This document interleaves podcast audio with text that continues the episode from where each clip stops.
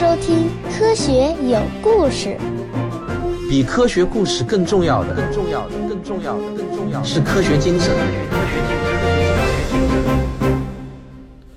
在第一颗系外行星被发现的四年后的一九九九年，好运气落到了美国加州理工学院的天文学家戴维·沙伯诺身上。他有一天呢，开始对一颗叫做 HD 二零九四五八的恒星感兴趣了。这颗恒星呢，在不久前利用视像速度法发现了它有行星围绕。这个戴维呢，他就利用哈勃望远镜对这颗恒星的亮度进行了观测并记录。结果，神奇的一幕发生了。我们是否孤独地生存在银河系的边缘？外星文明在哪里？让我们一起来聊聊寻找外星人的科学吧。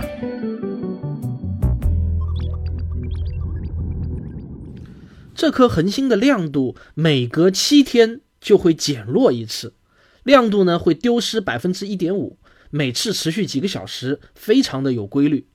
这个发现啊意义非常的重大，那真是有一点儿一语惊醒梦中人的那种感。天文学家马上就意识到。引起这个亮度有规律变化的原因，又是一个天赐的礼物。为什么会变化呢？其实很简单，从我们观察者的角度看过去，围绕着这颗恒星旋转的行星，每隔七天就会从恒星的表面经过一次。这种天文现象呢，我们称之为行星凌日。这在太阳系经常发生，比如说日食其实就是月球的凌日现象。从我们观察者的角度看过去呢，月亮挡住了太阳，所以太阳会骤然变暗。用这个办法来寻找系外行星是具有划时代意义的，因为要观测恒星的亮度变化，比观测多普勒效应要容易得多。准确的说呢，是精度会更高的多。这个精度足以让我们发现质量较小、离恒星较远的类地行星。通过恒星亮度衰减的多少以及凌日的时间等等数据，再配合视像速度法测量出来的一些数据，我们能够比较精确地计算出这颗行星的质量、体积、轨道周期、距离恒星有多远等等数据。不过呢，虽然精度是够了，要寻找类地行星仍然是相当的不容易。首先啊，一颗行星要能够相对我们产生凌日现象。它的运行轨道呢，必须和地球在同一个平面上。如果地球是处在俯视的那个位置上，那么就永远不可能观察到凌日现象。而处在同一个轨道平面的几率只有多少呢？大约只有百分之一。然后呢，一颗较小的类地行星的公转周期往往会长达数年。那么这里面呢，就有一个逻辑严谨性的问题：如果你第一次观察到恒星的亮度发生了变化，但这不足以证明有行星凌日，可能呢会有其他的一些偶然因素的干扰。那么当第二次观察到恒星亮度变化了，也还不能确保是行星凌日。只有当再次经过和前两次相同的时间间隔，第三次又观察到了恒星的亮度变化，而且亮度变化的幅度和持续的时间都完全一致的时候，这才能算是证据确凿。但这些都还不够。最后呢，还得有点好运气。行星凌日的时间必须得是在晚上，因为系外行星的公转周期不可能恰好是二十四小时的整数倍，所以呢，很有可能第一次凌日发生在晚上，第二次呢就发生在白天了。那么就又得多等一个周期，才能再次在晚上观测到凌日。所以你看看，天文学家得是多么有耐心的一群人啊！当然了，如果是用太空天文望远镜来观察的话呢，就不受这个白天黑夜的干扰了。但是毕竟太空天文望远镜是很有限的，根本就没有几台，有大量的科研任务等着他们。行星凌日法终于在理论上允许人类通过望远镜发现太阳系以外的类地行星了。有了这么一个强大的理论，天文学家普遍认为找到第一颗类地行星仅仅是时间问题。没有任何的悬念了，那么这又是一场新的竞赛，就像当年瑞士人第一个发现系外行星一样，要在这场竞赛中获得胜利，除了要有强大的毅力和耐心外，还需要有好运女神的垂青。大家本以为系外类地行星发现的日子啊很快就会到来，没想到这一等呢，就是五六年。在等待第一颗系外行星发现的日子中，美国加州伯克利大学的一帮年轻人为寻找外星人的事业做出了一个奇特的贡献。进入到二十世纪八十年代以后，天文学家们慢慢的意识到了一个非常严重的问题，那就是搜寻外星人电磁波信号的最大瓶颈，居然呢还不是射电望远镜，而是耳朵不够用。这个耳朵要打引号啊，此话怎讲呢？现代大型的这种射电望远镜阵列呢，都是自动化探测的，像在电影中呢那种几个人拿着耳机，呃，转着旋钮的方式呢，毕竟是为了剧情需要，靠人的耳朵去听是绝对听不过来的。真实的探测呢，是对天空进行扫描，动不动呢就是扫描几百万个频率，然后把海量的这个数据给记录下来，分析人员呢利用计算机对其进行分析。从中呢寻找有可能是非自然产生的脉冲记录，比如说有三连波的讯号啊，那么这就是说连续三个等间距的突波等等。但是这些数据量呢是极其庞大的，光是阿雷西博一台望远镜每天产生的数据呢就有三百个 G 还不止啊！处理这么庞大的数据，计算机的 CPU 就根本不够用了。美国加州伯克利大学的一帮年轻人想到了一个绝妙的主意来解决这个缺少 CPU 的问题，而且呢还不用花钱。他们想到啊，全世界有无数人对搜寻外星文明感兴趣，这些人中大多数都拥有个人电脑，而且电脑呢总是有空闲的时候嘛，何不利用这些庞大的空闲资源来帮助 SET 组织分析电磁波信号呢？这些年轻人想到了就马上动手，他们设计出了一个屏保程序。这个屏保程序启动的时候呢，会自动从服务器上取一份电磁波的信号数据，主要呢就是来自阿雷西博的数据。分析完以后呢，再传回服务器，然后再取一份下来继续分析。因为这是一个屏保程序，所以呢并不会影响工作。伯克利大学的这帮年轻人呢，就把这个计划取名为 SETI at Home，非常的形象啊，就是坐在家中搜寻外星人的意思。一九九九年的五月十七日。SETI at Home 计划的服务器正式开启了，全世界的天文迷呢就蜂拥而至，热情之高超出预料啊！服务器都差点被挤爆掉，无数人幻想着自己能成为第一个发现外星文明信号的那个人。虽然这个概率要比中百万大奖的彩票还要低很多，但是反正呢也不需要花什么本钱，说不定好运真的就降临了呢。更重要的是，这个程序设计的非常酷。在作为屏保的时候呢，也绝对能够让人眼前一亮的。大家如果有兴趣想看一看这个程序的界面，你可以在我的微信公众号里头回复 S E T I，就是 SETI，来看到这个屏保界面，确实还是做的挺酷的。那么，如果你也想加入搜寻外星文明的队伍，也想运行安装这个 SETI at Home 的软件呢，你现在就可以到网上去搜索一下 SETI at Home，那个 at 就是电子邮件的那个标记 at 圈 A，说不定你真的成为第一个发现外星文明信号的人也难说啊。SETI at Home 是迄今为止最成功的大规模分布式计算的应用项目。这十多年来呢，已经有上千万的用户安装过该程序，并且累积了几百万年的 CPU 计算时间，累积运算量已经远远超过了全世界的大型计算机能够达到的工作时间的总和。这是一个非常了不起的发明。不过遗憾的是呢，这个计划迄今为止依然没有任何的收获。二零一一年的五月份呢，这个项目还曾一度因为资金问题，差点儿就被迫关闭服务器。好在呢，各界人士奔走呼告啊，重新募集捐赠，使得这个项目能够继续下去。不过，整个 SETI 计划的经费来源已经是越来越紧张了。过去最主要的经费来源是美国国家科学基金会和美国政府。现在由于美国经济不太景气啊，基金会和政府呢都大幅度的削减开支。不过这一两年呢，情况又有所好转。现在这个项目呢，已经升级为了一个更广泛的分布式计算的项目，称之为 BOINC。除了原有的这个 SETI at Home 的计划，在这个分布式计算平台上，还有几十个非常有趣的项目，例如寻找大质数、分析欧洲核子中心大型强子对撞机产生的数据、寻找脉冲星，甚至还有破译二战时期截获的密电等等。大家可以搜索关键词 BOINC，找到官网并下载软件，参与全世界最前沿的科学研究，贡献您的计算机的空余时间。SETI 计划现在遭遇资金危机的一个最重要的原因，就是这五十多年来呢，所有的努力全都是无功而返的，唯一的成果似乎只有那个七十二秒钟的 WOW 信号。换了任何一个普通人，一想到花了几千亿美元就只获得了这么一个信号的话，我想多半也是会喊出一声“哇哦”来的。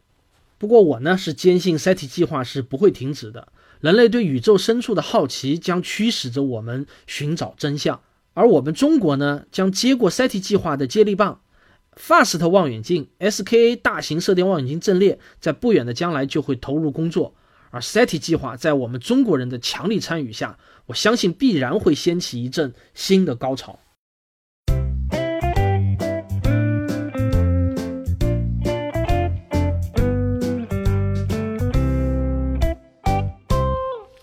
早在1974年，德雷克就主持了人类历史上的首次 MITI 行动，利用阿雷西博射电望远镜发射了阿雷西博信息。在阿雷西博之后呢，全世界就有了越来越多的科学家站出来质疑和反对人类的这种行为。但是反方呢，一直没有取得决定性的胜利，依然还是有很多知名的科学家热衷于 MITI 行动。人类在一九九九年、二零零一年和二零零三年还有三次大规模的 MITI 行动。这三次行动呢，分别叫做“宇宙呼唤一”啊，是俄罗斯人搞的；“青少年信息”也是俄罗斯人搞的；还有“宇宙呼唤二”，这个呢是由美国、俄罗斯、加拿大三个国家联合发起的一次计划。而这三次大规模发射的目标呢，离地球要近得多。分布在三十二光年和六十九光年之内的一些人类认为最有可能有外星人存在的恒星系，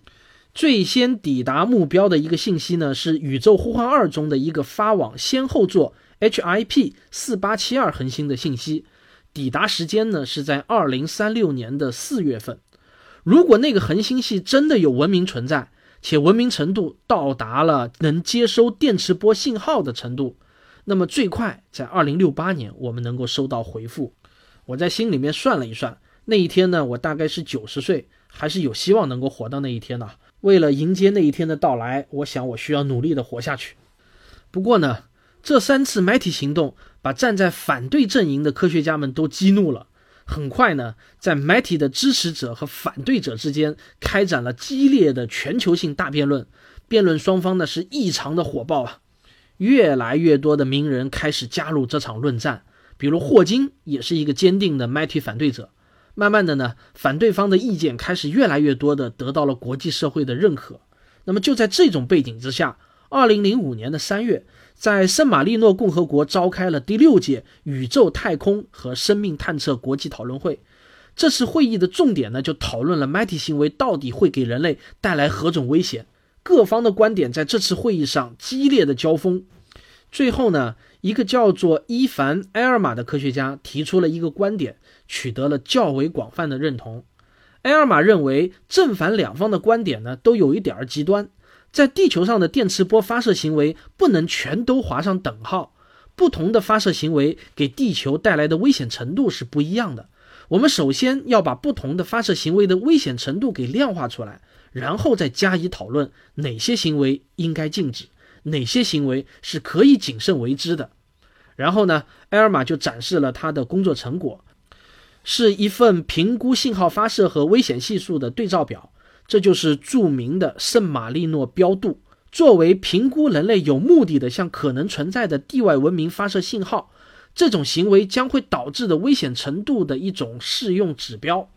这个圣马力诺标度呢，主要是基于两项参数的考虑，也就是信号的特征和信号的强度。信号的特征呢，被分成五种类别。第一种称之为不含任何内容的信号，比如说星际雷达信号。第二种呢，是发射给外星文明且以被其接收为目的的稳定的非定位信号。第三种呢，是为引起地外文明的天文学家的注意，在预设时间向定位的单颗或多颗恒星发射的专门信号。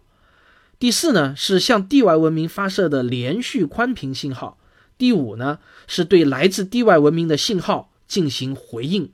而信号的强度呢，也从低到高被分成了五个等级。这样子呢。呃，一个特征对应一个等级，就有五乘以五，五五二十五种可能的结果。那么这二十五种结果的危险程度呢，又可以量化为十个等级。这十个等级呢，就表示了潜在危险的程度。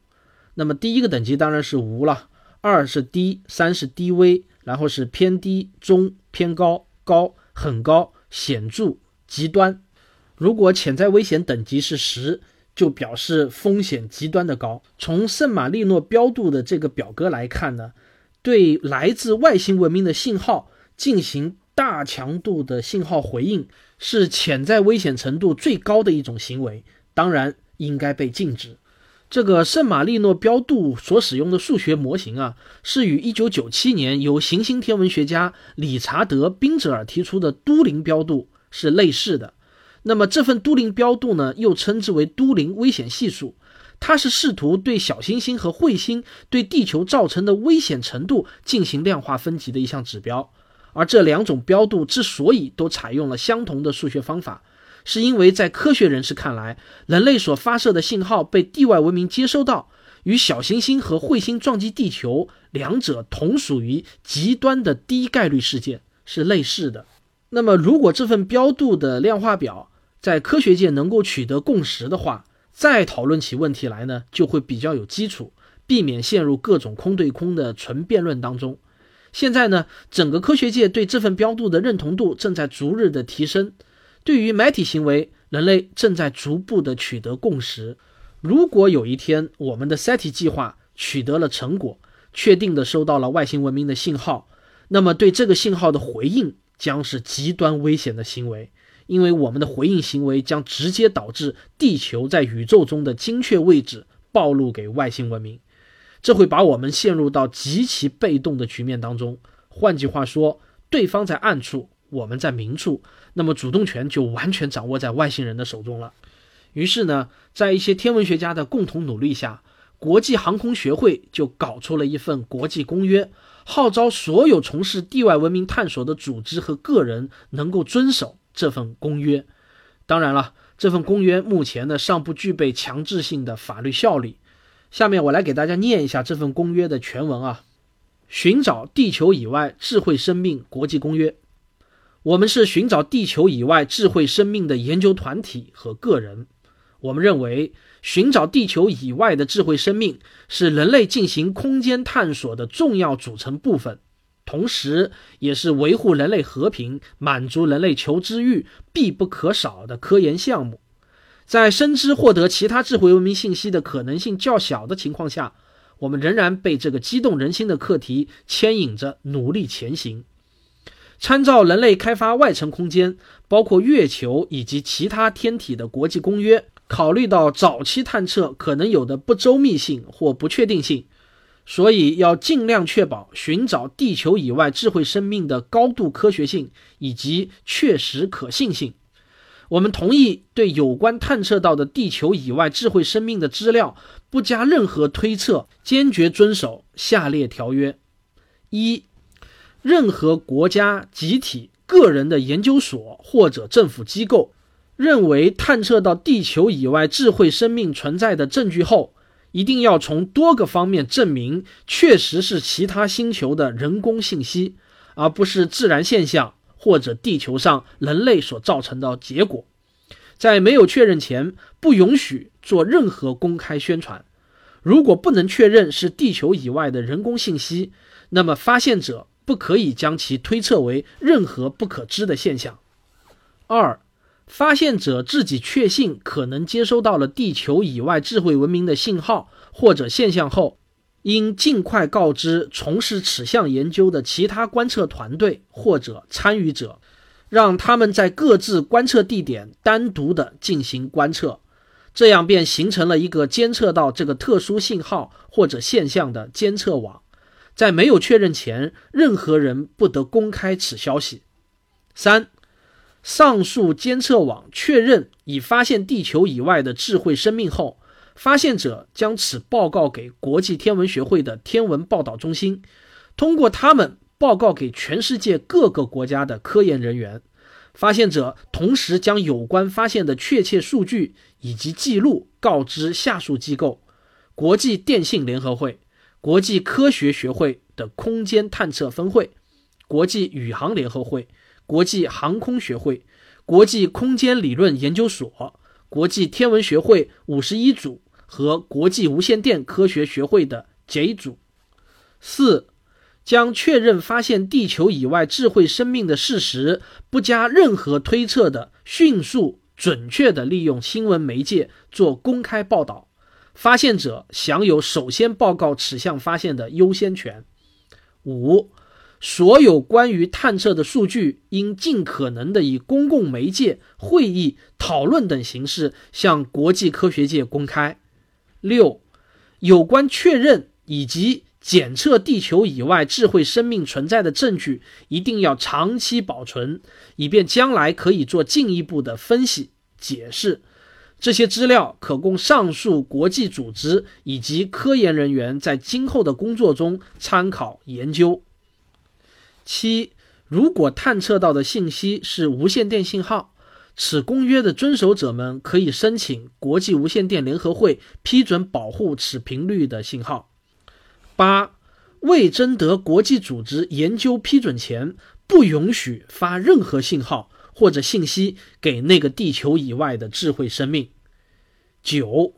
国际航空学会的寻找地球以外智慧生命学会与国际天文学会一起，将研究制定继续探测地球以外智慧生命的计划及处理后续接收数据的方法。并负责成立一个由科学家及专家组成的专门国际组织，来分析收集到的所有资料，解答公众的提问。为确保该组织能够在将来的任意时间迅速地建立起来，国际航空学会负责创建并保存一份上述各组织中适合加入新建组织的人员，以及其他有此项专长的个人名单。